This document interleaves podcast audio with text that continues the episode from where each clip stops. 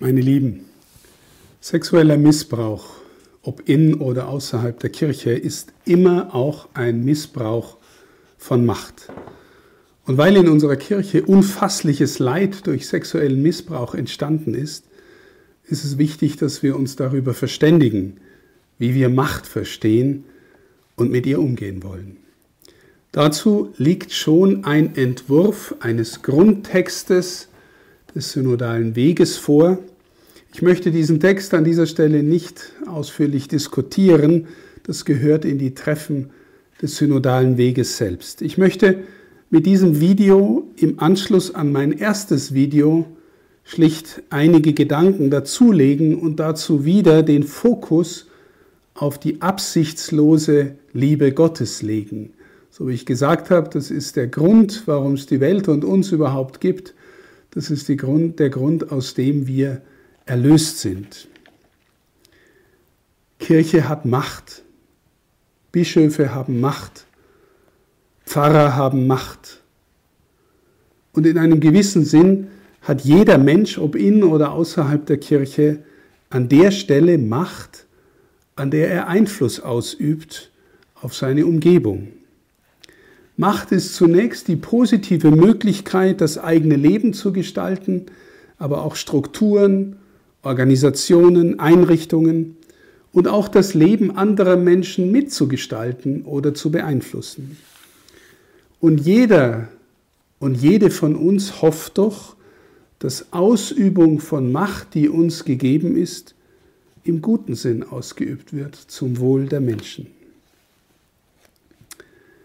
Aber der Missbrauch macht vielleicht deutlicher als alles andere, wie zweideutig das Phänomen der Macht ist. Denn unser Glaube sagt uns, dass eine der Folgen dessen, was wir Sünde und Erbsünde nennen, die menschliche Selbstbezogenheit ist. Ich zuerst. Und die Lehre und die Erfahrung sagen uns, dass mit dieser Selbstbezogenheit auch der Selbsterhalt das fundamentale Ziel des Menschen geworden ist. Das bedeutet, tief in unserem leibseelischen Bewusstsein, in unserem Inneren ist uns eingezeichnet dieses unbändige Bestreben zu überleben und damit einhergeht oft, sich selbst durchzusetzen, andere klein zu halten, sich die eigenen Vorteile so gut wie möglich zu verschaffen. Und unterschwellig schleicht sich dann in uns ein Anspruch ein, ein vermeintliches Recht darauf zu haben, dass es mir immer zuerst um mich und meinen Selbsterhalt gehen darf. Und zwar eigentlich in jeder Lebenssituation. Ich zuerst. Und wo dieses vermeintliche Recht dann bei den Menschen zum Vorschein kommt, die wirklich Einfluss haben, dort wird jede Macht zweideutig und gefährlich. Dort unterliegt jede Macht der Gefahr, dass sie jemand für sich selbst missbraucht. Für die eigenen Ziele, das eigene Wohlergehen, die eigene Sicherheit, die eigenen Vorteile zuerst. Und wenn wir ehrlich sind, meine Lieben, dann entkommt diesem Antrieb, dieser Versuchung eigentlich niemand. Wie von selbst agieren wir als natürliche Menschen unter dem Primat des Selbsterhaltes. Und genau hier setzt Jesus einen entscheidenden Kontrapunkt. Selbsterhalt um jeden Preis? Er sagt genau das Gegenteil. Er sagt, wer sein Leben gewinnen will, wird es verlieren. Wer es um meinetwillen verliert, wird es gewinnen. Liebe Schwestern, liebe Brüder, auch als gläubige Christen hören wir einen Satz wie diesen nicht besonders gern. Er führt so sehr ins Herz unseres eigenen Strebens nach Selbsterhalt, dass wir ihn gern überhören, dass wir hoffen, dass Jesus auch anders erlöst, dass wir um die Übung der Selbsthingabe drumherum kommen und trotzdem das Leben mit ihm gewinnen. Aber Jesus zielt deshalb mitten ins Herz, weil es Christen eben nicht um den Primat des Selbsterhaltes gehen soll, weil sich das Herz des Christen verwandeln lassen soll von ihm. Worum geht es? Jeder weiß, es geht im Evangelium um Liebe. Und was sagt er dazu? Niemand hat eine größere Liebe, als wer sein Leben hingibt für seine Freunde. Im letzten Video habe ich von absichtsloser Liebe gesprochen, die hier eine Konkretion findet. Jesus gibt sein Leben nicht nur für seine Freunde und nicht nur für die, die ihm nah sind, sondern auch für die allerletzten Sünder, damit auch der, der allerletzte und allerärmste und der, der am allermeisten am Rand ist, damit auch der noch sein Freund wird. Paulus nennt sich so, er nennt sich den Letzten, die Missgeburt. Und Paulus wird einer seiner größten Freunde. Aber meine Lieben, angesichts dieses Kernstücks des Evangeliums ist es kaum verwunderlich, dass die Zweideutigkeit der Macht auch tief im Amt der Kirche und in der Institution Kirche zu finden sind das unterschwellige Bestreben nach Selbsterhalt, womöglich vor allem anderen, auch vor dem Wohlergehen der Opfer von Missbrauch und Gewalt. Und deshalb ist es gut und wichtig, dass wir auch Möglichkeiten in der Kirche finden, Macht zu kontrollieren, Teilhabe zu ermöglichen, auch Macht zu delegieren und synodal als Kirche unterwegs zu sein. Daher fragen wir uns in einem zweiten Schritt, wofür ist uns in der Kirche denn Macht gegeben? Unser Kirchenrecht regelt unter anderem Machtbefugnisse.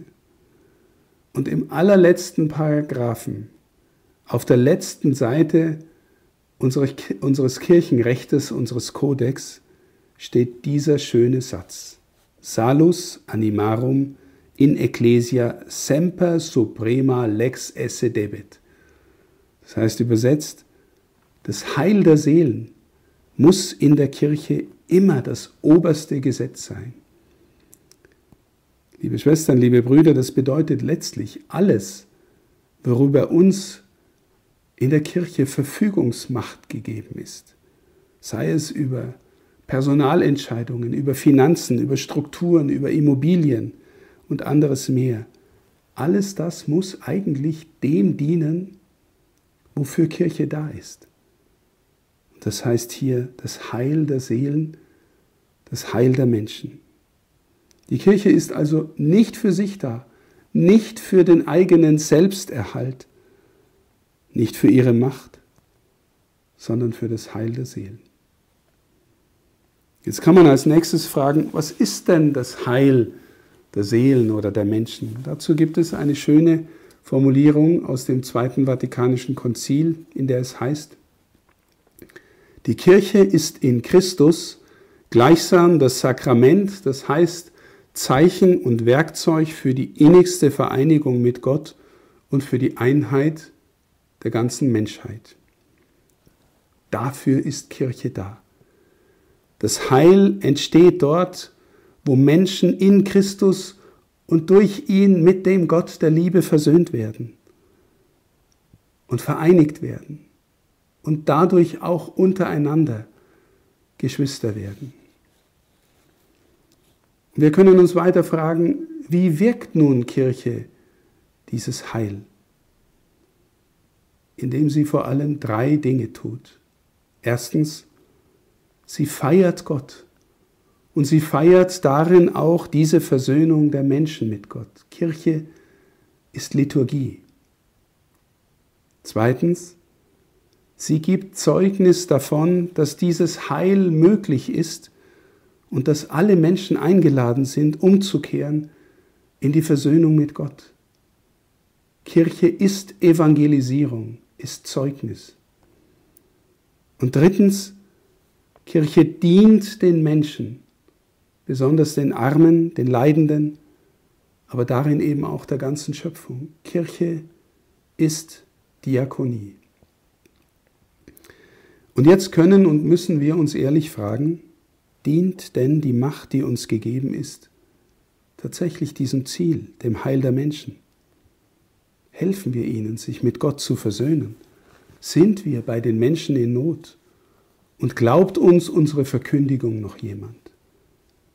Für mich als Bischof ist das wirklich eine sehr ernsthafte Frage, die mich bedrängt und die mir auch immer wieder meine eigenen Schwächen und Grenzen vor Augen stellt. Leite ich so, verwende ich meine reale Macht als Bischof so, lebe ich so, diene ich so, verkünde ich so, dass Menschen zu Christus finden und damit zum Heil. Wir spüren, dass wir in diesem Punkt oft versagen. Wir spüren, dass viele Menschen Kirche so wahrnehmen, dass es ihr um Machterhalt geht und um Selbsterhalt und oft wenig um das, was wir das Heil nennen. Daher geht meine Frage weiter. Bevor wir über strukturellen Machtumbau reden, müssten wir nicht zuerst darüber reden, ob wir uns bei unserem Ziel einig sind? Und müssten wir dann nicht auf die Menschen schauen, die in der Kirche diesem Ziel wirklich von ganzem Herzen gedient haben und dabei viel erreicht haben? Wenn wir das tun, dann spüren wir, kommt auf einmal eine andere Dimension von Macht ins Spiel und in unser Bewusstsein. Ich meine Macht im Sinne von echter Autorität. Autorität kommt von dem lateinischen Wort auctoritas und das wiederum kommt von dem Verb augere, das heißt vermehren, wachsen lassen. Wenn wir uns nun fragen, was denn da vermehrt werden soll, was da wachsen soll, dann sind wir wieder beim Heil der Menschen, bei ihrem Wohlergehen. Zunächst, ich glaube, diejenige Person geht mit ihrer Macht gut um, die sie zum Wohl derer einsetzt, für die sie da ist.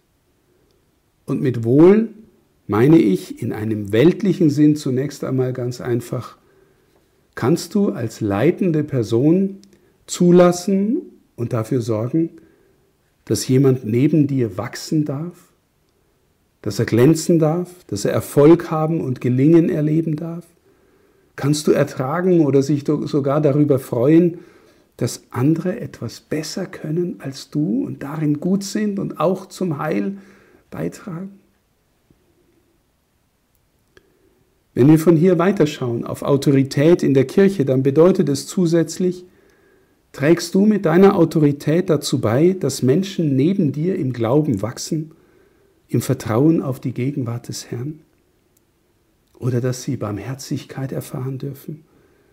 Oder dass ihnen geholfen wird, wirklich umzukehren? Hast du als Christ schon einmal persönliche Autorität so ausüben können, dass sich andere wirklich bekehrt und zu Christus hingewendet zu ihm gefunden haben? Bei so einer Frage halten kritische Geister sofort ein Stoppschild hoch. Aufruf zur Bekehrung, Umkehr. Das riecht doch wieder nach Drohbotschaft oder nach Manipulation, kommt da nicht der geistliche Missbrauch um die Ecke.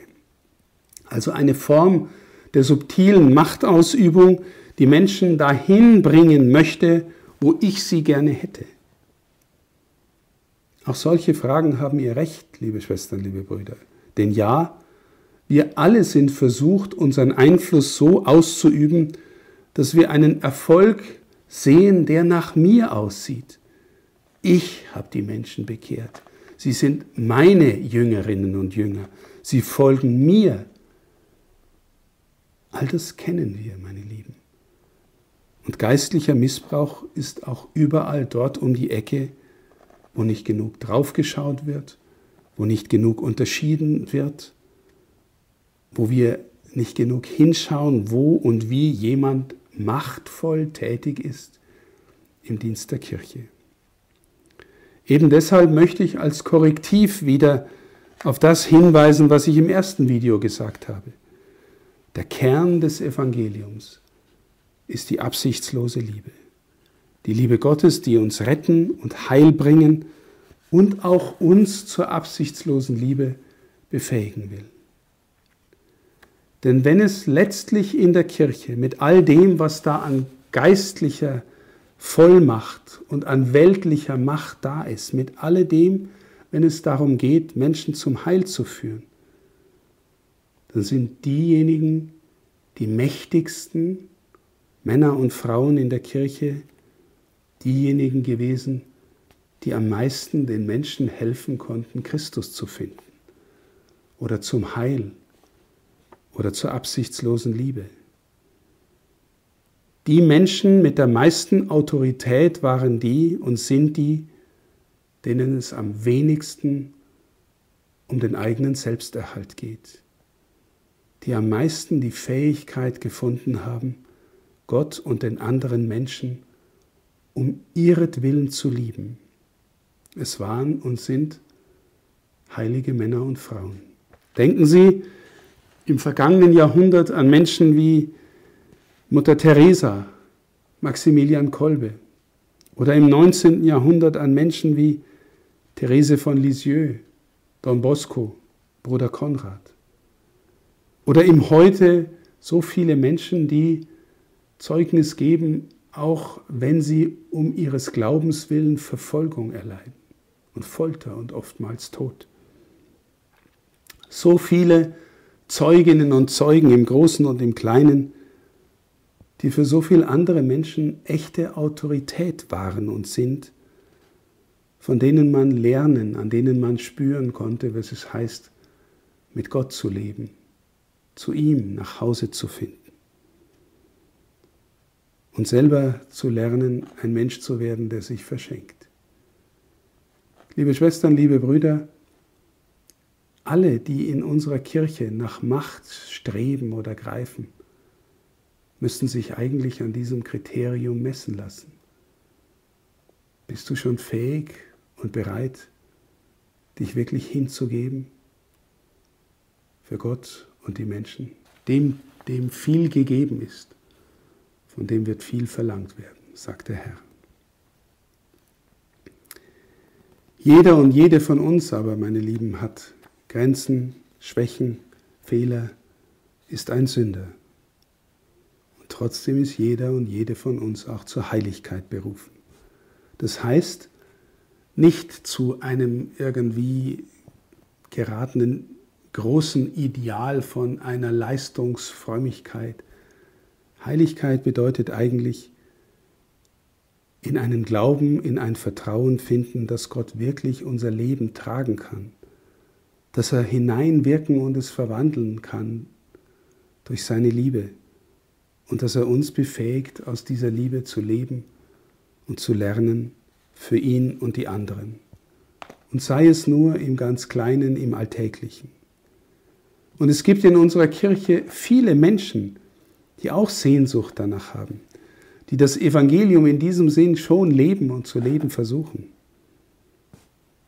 Aber womöglich gibt es nicht genug in einer Kirche, bei der der sonntägliche Gottesdienstbesuch bei, bei 9% der Katholikinnen und Katholiken liegt. Das heißt ja, über 90% unserer Geschwister kommen fast gar nicht mehr zur Feier oder eben gar nicht mehr.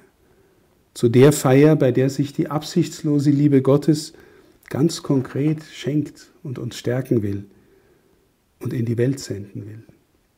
Oder in einer Kirche, in der das Sakrament der Versöhnung fast gänzlich verschwunden ist.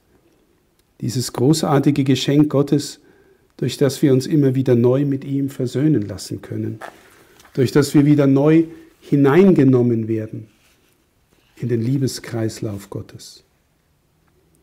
Ich frage mich deshalb, wo soll, wo soll denn die Überwindung zur Versuchung des Selbsterhaltes mit allen Mitteln herkommen, wenn wir uns nicht bekehren? Wo soll denn die Kraft zur absichtslosen Liebe herkommen, wenn nicht aus der beständigen Verbindung mit dem, der diese Liebe ist? Deshalb fürchte ich, meine Lieben, dass eine Veränderung, die äußerlich bleibt, am Ende keine Veränderung für die Kirche im Sinne einer größeren Fruchtbarkeit bringen wird. Wenn weltliche Macht nur umorganisiert wird, wenn sie nur anders verteilt wird, ohne innere Erneuerung, ohne Rückgewinnung von geistlicher Autorität aus der absichtslosen Liebe, dann wird der Prozess der Marginalisierung von Kirche so weitergehen wie bisher und sich eher noch beschleunigen. Deshalb glaube ich zum Beispiel, dass eine Stärkung der Feier der Sakramente und des Bewusstseins um die Sakramentalität von Kirche ein echter Beitrag zur Erneuerung sein wird, wo Menschen neu und tiefer entdecken und verstehen, was uns darin geschenkt ist, in der Taufe, in der Eucharistie, in der Firmung, im Sakrament der Versöhnung, in der Ehe, im Priestertum, in der Stärkung für die Kranken, Dort erneuert sich Kirche und ihre Glaubwürdigkeit. Und wo Menschen lernen, aus dem Wort Gottes zu leben und zu beten, dort erneuert sich Kirche und ihre Glaubwürdigkeit. Ich bin natürlich dennoch für konkrete Veränderungen. Ich glaube, dass eine kirchliche Verwaltungsgerichtsbarkeit auf regionaler Ebene, wie wir sie noch nicht haben, dass eine solche Verwaltungsgerichtsbarkeit machtvolle Selbstherrlichkeit von Leitenden verhindern oder kontrollieren kann. So etwas sollten wir einführen. Vorarbeiten sind bereits weit gediehen und wir hoffen auf römische Unterstützung. Und ich bin auch für eine Beteiligung von möglichst vielen, mehr als wir das früher geübt haben. Ich bin dafür, dass wir uns neu verständigen über eine Kultur von Leitung und von Teilhabe aller an unserer Kirche. Darüber sprechen wir auch beim synodalen Weg. Ich freue mich auch über den Gedanken der Synodalität und der synodalen Kirche, wie ihn Papst Franziskus so intensiv entwickelt und wie er ihn in seinem jüngsten Buch Wage zu träumen so intensiv auch und so schön entfaltet.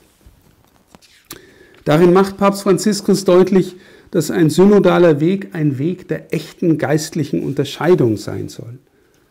Ein synodaler Weg, sagt er, ist kein Parlament.